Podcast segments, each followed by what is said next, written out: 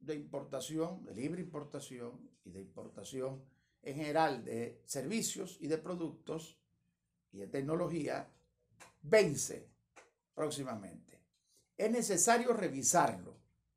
La industria nacional produce los mejores productos de América Latina y los mejores servicios.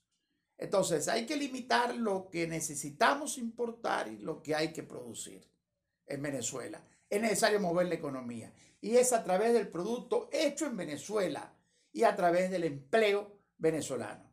Hay que revisarlo, eliminar aranceles para lo que esté demasiado libre de importación, mantener y crear lo que sea necesario y al mismo tiempo producir nacionalmente.